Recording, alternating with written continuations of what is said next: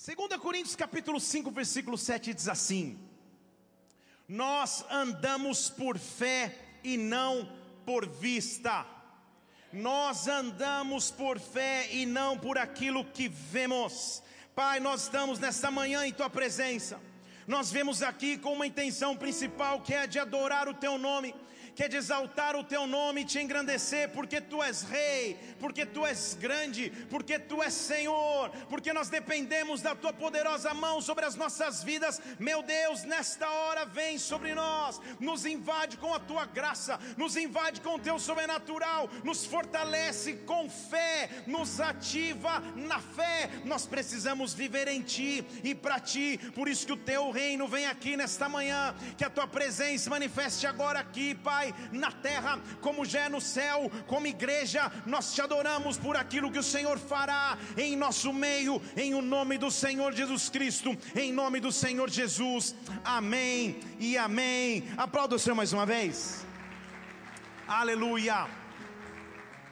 Há um nome importante que nós temos que dar entre o período de uma promessa liberada e o cumprimento dessa promessa.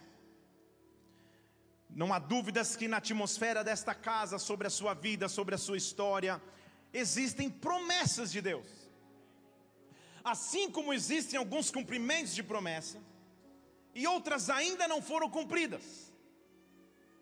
O nome que podemos dar entre a promessa e o seu cumprimento, o período entre a promessa e o cumprimento, é espera.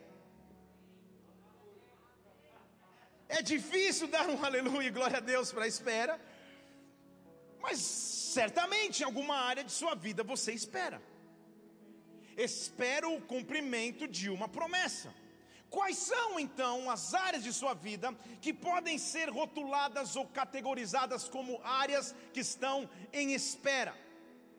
Ninguém gosta de esperar como é ruim ligar para resolver um problema, seja numa, numa, num provedor de televisão, ou numa companhia aérea, ou numa, numa agência de turismo, ou em algum lugar e ser colocado em espera.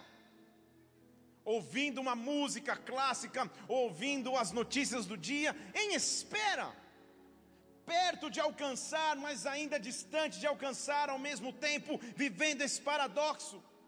Estamos analisando a vida de Abraão homem que foi visto na Bíblia como pai da fé, homem que conhecemos como pai da fé, homem que entendeu que era viver por fé e não por vista, mas Abraão também teve que saber esperar. O que eu quero dizer para nós nessa manhã é: conte as estrelas, saiba esperar, saiba aguardar o que Deus tem para a sua vida, saiba aguardar o tempo perfeito de Deus para a sua história. Deus não se esqueceu das promessas que Ele tem para você, Deus não se esqueceu das palavras que Ele liberou sobre a tua vida, Ele continua sendo Senhor. Quando tudo estiver muito bom, Ele continua sendo Deus. Quando tudo estiver em tempestade, Ele continua sendo Deus. Espere o cumprimento de promessas. Espere.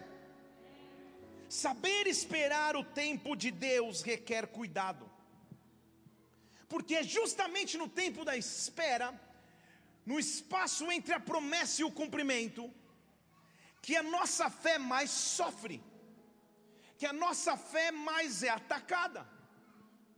Por isso o salmista no Salmo capítulo 27, versículo 13, ele tinha uma certeza, ele diz assim: Eu creio que eu vou ver, ou que eu verei. Vocês estão na NVI, pode pôr a, a, a, a, se estiver aí, Eric. Eu creio que eu hei de ver a bondade do Senhor na terra dos viventes. Eu creio que eu vou ver a bondade do Senhor. Então espera você pelo Senhor, anima-te, fortalece o teu coração, espera pois pelo Senhor. Eu quero profetizar sobre as nossas vidas. Eu creio que eu vou ver a bondade do Senhor na terra dos viventes. Espere pelo Senhor, anima-te, ganhe força no teu coração. Espere pelo Senhor, espere no Senhor. Esperar no Senhor. No hebraico do texto, espera significa aguardar ou estar à espreita. Então, apesar de ser espera, a ideia que se passa nesse verbo, nessa expressão hebraica, é alguém que está em constante alerta. Não é de alguém que está apático, dormindo, distraído ou vivendo em morosidade, pelo contrário, é alguém que está à espreita, alguém que está à espera, alguém que sabe que em algum momento vai chegar aquilo que Deus prometeu, que em algum momento Deus pode cumprir, então saiba esperar. Deus quer nos ensinar mesmo no período da espera, Deus quer nos ensinar mesmo no período da dificuldade, Ele é Deus saiba esperar, viva pela fé. Quem vive pela fé é guiado pelo Espírito. Salmo 20, Salmo 33, perdão, versículo 20, a Bíblia diz assim: A nossa alma espera no Senhor ele é o nosso auxílio, Ele é o nosso escudo, nele se alegra o nosso coração, porque temos confiado no Seu santo nome. A minha alma espera no Senhor. Salmo 37, versículo 7: Descansa no Senhor e espera nele. Não se preocupe por causa daquele que prospera no seu caminho, por causa daquele que faz mal desígnios. Descansa e espera no Senhor. Eu sei que que há áreas em nossas vidas em que nós aguardamos a manifestação de Deus, mas na espera a nossa fé não pode ser abalada. Lembre-se comigo que Abraão estava vivendo uma espera. Ele sai em Gênesis capítulo 12, em direção a uma terra que Deus mostraria, ele não sabe que terra é.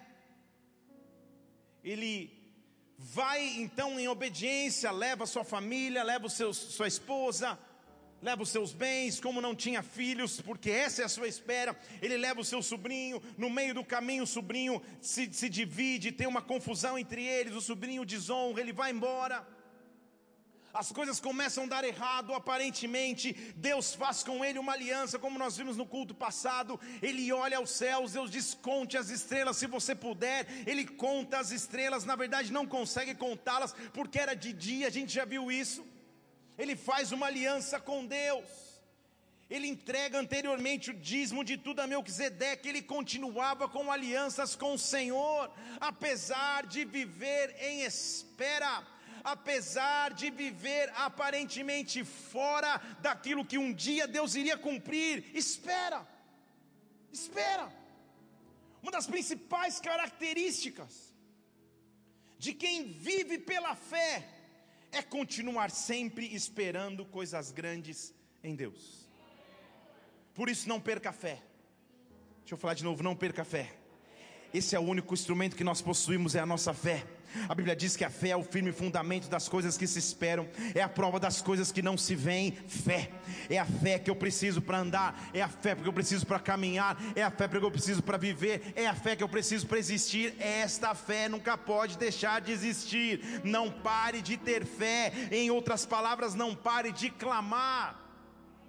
Jeremias 33, 3: clama a mim e responder-te-ei. Vou te anunciar coisas grandes, ocultas, que você não sabe. Se você não sabe tudo, quer dizer que tem mistério de Deus ao teu respeito, tem mistério de Deus ao meu respeito. Então eu nunca posso parar de clamar. Clama e Ele vai responder, clama e Ele vai intervir. Coisas grandes, coisas misteriosas que você até então não sabia clama, não para de ter fé, não para de clamar, não para de buscar a Deus, porque Deus sempre vai conduzir a tua fé entre a distância da promessa e cumprimento na espera.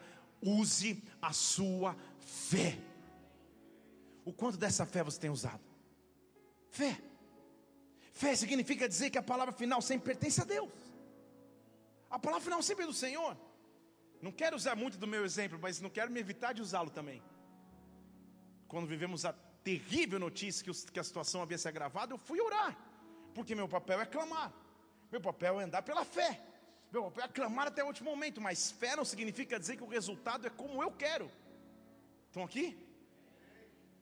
Eu entrei no meu quarto e fui clamar, Senhor, pá, manda os teus anjos tal.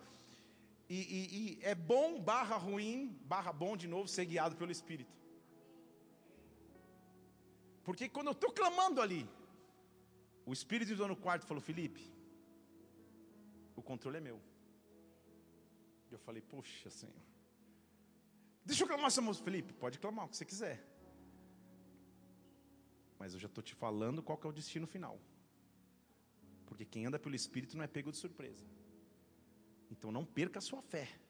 Porque nós temos a tendência de quando vivemos algo que não vai de acordo com aquilo que nós queremos, nós temos a tendência de ter a nossa fé abalada. Pelo contrário, a nossa fé tem que continuar firme em Cristo, sabendo que dele é a resposta final em todas as áreas de nossas vidas. Então entenda algo que eu estou dizendo a você aqui nesta manhã, no período de espera que você tem em alguma área de sua vida, Deus vai ativar a sua fé. Deus vai entrar sobre a sua fé e vai cuidar do destino final da tua promessa, vai cuidar do destino no final da tua história, porque o que eu amo da história de Abraão, que Abraão é um grande herói da fé, gente. Ele é o pai da fé na Bíblia. Não tem homem como maior exemplo de fé senão Abraão. Mas até os erros de sua história, Deus não tirou da Bíblia, na verdade, incluiu. Para mostrar que até as pessoas que andam pela fé, no período da espera podem se atrapalhar. Saiba esperar, porque a tendência que existe quando andamos pela fé, e apesar de andarmos pela fé, e o tempo da espera parece se prolongar demais, a tendência é queremos, queremos dar uma pequena ajuda a Deus. Queremos fazer do nosso jeito ou a nossa maneira. Sabemos que existe uma promessa e tentamos encurtar o caminho da promessa, Abraão fez assim. Porque lá estava ele, baseado numa promessa que era correta, era digna, era justa, ele seria pai de muitas nações. Deus não poderia é, é, é, mentir, Deus obviamente cumpriria essa promessa sobre sua vida, afinal de contas, Deus é Deus. Então não haveria problema, Abraão, talvez pensando, se eu der uma mãozinha, e aí o que nós vamos ver agora nesse culto da manhã é como Deus é capaz de nos reconstruir mesmo, mesmo depois de tropeços.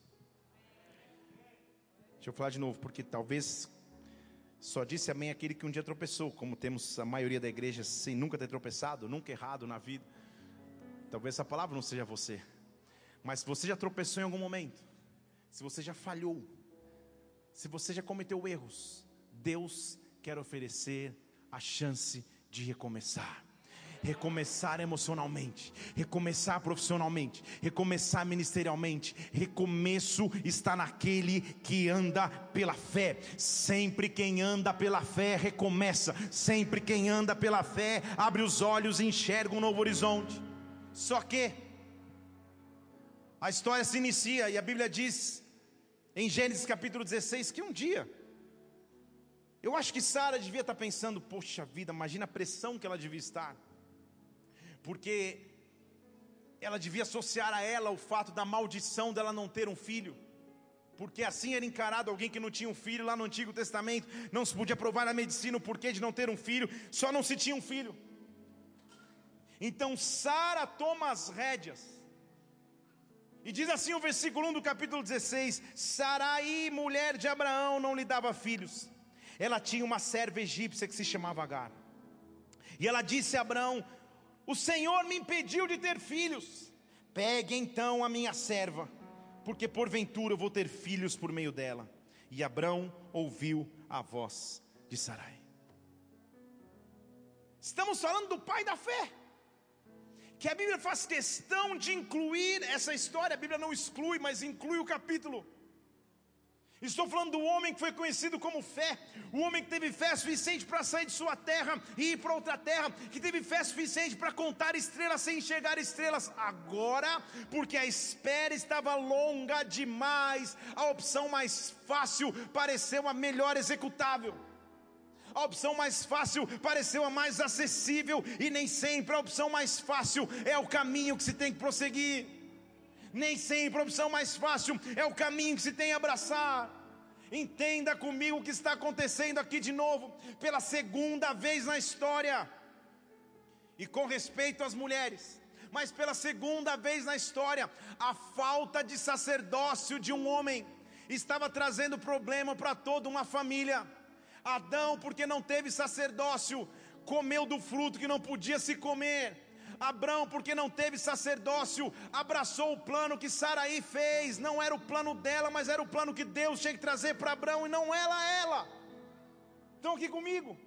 Cuidado com os planos de Saraí. Cuidado quando os planos mais fáceis são colocados diante de nós. Cuidado quando os caminhos e os atalhos alternativos são colocados diante de nossas mãos porque afinal de contas justifica. Abraão precisa ter um filho, já que eu não posso dar um filho, deixe que ele engravide a Agar. Entenda comigo que naquela época havia uma cultura não monogâmica, mas de poligamia. O problema não era, não era ele ter mais uma esposa, o problema era ele não ter esposa em Agar, mas usar Agar para ser um atalho para as promessas de Deus. Para as promessas de Deus, ele não precisa de atalhos. O tempo dele é perfeito, a hora dele é perfeita, o momento dele é adequado e no início até parece que o plano de Saraí vai dar certo, porque o versículo 3 diz assim: Então Saraí, mulher de Abraão, pegou Agar, a egípcia, sua serva, passou perfume, pôs uma roupa linda e a deu por mulher Abraão, seu marido. E então Abraão, depois de ter habitado dez anos na terra de Canaã, afinal de contas, dez anos é tempo demais para esperar. Talvez Deus se esqueceu, talvez Deus não vá mais cumprir. Então ele conheceu a Agar e ela concebeu. E talvez você diga, aleluia, Deus vai cumprir as suas promessas. A ordem dos fatores não altera o produto, vai dar tudo certo, mas planos de Saraí têm dias contados planos que eu e você podemos fazer distantes da presença de Deus têm dias contados. É preciso saber esperar, é preciso saber aguardar. Porque Agar, quando se vê grávida, a Bíblia diz no versículo 4: quando ela viu que estava grávida, foi sua senhora desprezada aos seus olhos. Agar se soberbeceu. Agar falou: Está vendo? Olha só, Primeira tentativa, pá! Bingo! Tô grávida e você aí, ó, 10 anos não consegue nada.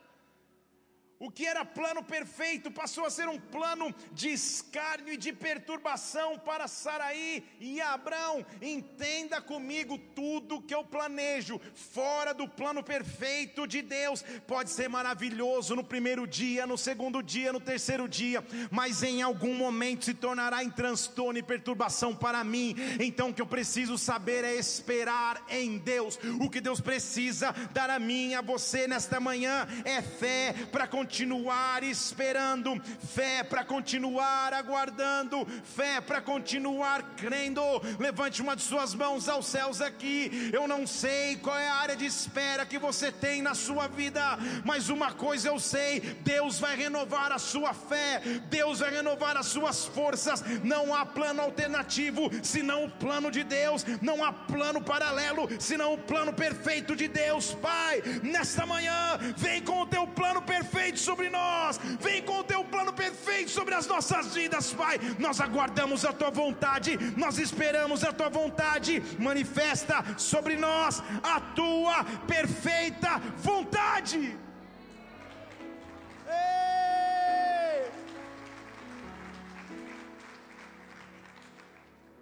Evidente que isso traz divisão na família. Evidente que, a partir de agora, aos olhos humanos, não haveria reconstrução. Mas nós servimos um Deus de recomeços. Deixa eu falar de novo. Nós servimos um Deus de recomeços. Independente de qual tenha sido a tua história até aqui, independente do que você esteja vivendo até aqui, Há um Deus presente neste lugar, nesta manhã, te fazendo recomeçar. Há um Deus presente aqui nesta manhã, dizendo: se o pai da fé, Abraão, o pai de toda a fé, homem admirado por todos, cometeu um erro tão grande que foi registrado na Bíblia, foi registrado não para sua vergonha, mas foi registrado para mostrar o tamanho de um Deus que reconstrói histórias. Há um Deus nesta manhã aqui, reconstruindo histórias te fazendo levantar depois do erro, te fazendo te levantar depois do trauma, te fazendo levantar depois das decepções. Nós temos um Pai de misericórdia, nós temos um Pai de amor. Este Pai está aqui nesta manhã, este Pai está aqui nesta manhã, este Pai está visitando a tua casa, esse Pai está visitando a tua família, esse Pai está visitando os teus filhos, esse Pai está visitando tuas gerações e gerações, gerações. Misericórdia será chamado o teu nome, misericórdia será chamado o teu legado. Não importa os erros que você já possa ter cometido, não importa os tropeços que você já possa ter tido, nesta manhã há um Pai que quer te ensinar a recomeçar. Ei!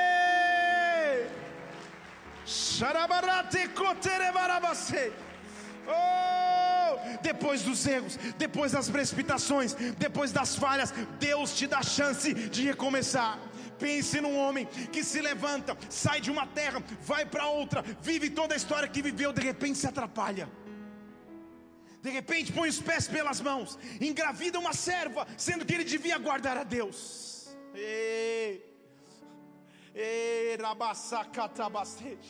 eu e você temos que adorar a um Senhor que quando você tropeça, Ele simplesmente não diz próximo e te tira da fila. Ele diz: vem cá, vem para mais perto de mim, vem para mais perto de mim, vem para mais perto de mim. A Bíblia diz que um verdadeiro pastor procura águas refrigeradas e tranquilas para que as ovelhas tenham pastagem. E a Bíblia diz que tudo pode nos faltar, somente o pastor não nos falta. Deixa eu falar de novo. O Salmo 23 diz assim: O Senhor é o meu pastor, nada me faltará. E esse nada me faltará não é que, que ele não está falando de coisas materiais ou até de pessoas na sua vida. Ele está falando: o pastor nunca vai faltar. O Senhor é o meu pastor e o pastor nunca faltará. Deitar-me faz em pastos verdejantes, guia-me mansamente a águas tranquilas, refrigera minha alma por amor do seu nome. Não é isso? Pode, pode continuar os versículos ali. Versículo 2, acabei de mencionar. Guia-me mansamente. Agora no 3 que eu falei, guia-me mansamente refrigera minha alma, guia-me mansamente pela vereda dos dias amor do seu nome, ainda que eu ande pelo vale da sombra da morte, o Senhor está comigo, sua vara, seu cajado me consolam. Preparas uma mesa perante mim na presença dos meus adversários, unges com óleo a minha cabeça e o meu cálice transborda. Agora o versículo 6: Certamente que bondade e misericórdia me seguirão todos os dias da minha vida, e eu habitarei na casa do Senhor por longos dias. Eu sirvo um Deus que não importa como foi minha caminhada, não importa os tropeços que eu tenha tido, não importa as dificuldades que eu tenha atravessado, há uma mesa que Ele prepara para mim, e o nome dessa mesa se chama misericórdia e bondade, e todos os dias da minha vida eu tenho uma mesa que se chama misericórdia e bondade. Deus está dizendo a você nessa manhã: recomeça, recomeça, recomeça, recomeça, recomeça, Ei, ganha força de novo, recomeça, enfrenta de novo a tempestade, recomeça, recomeça, recomeça, recomeça, oh, recomeça, recomeça, força para recomeçar, força para recomeçar, apesar dos tropeços, falhas, dificuldades e medos, recomeça.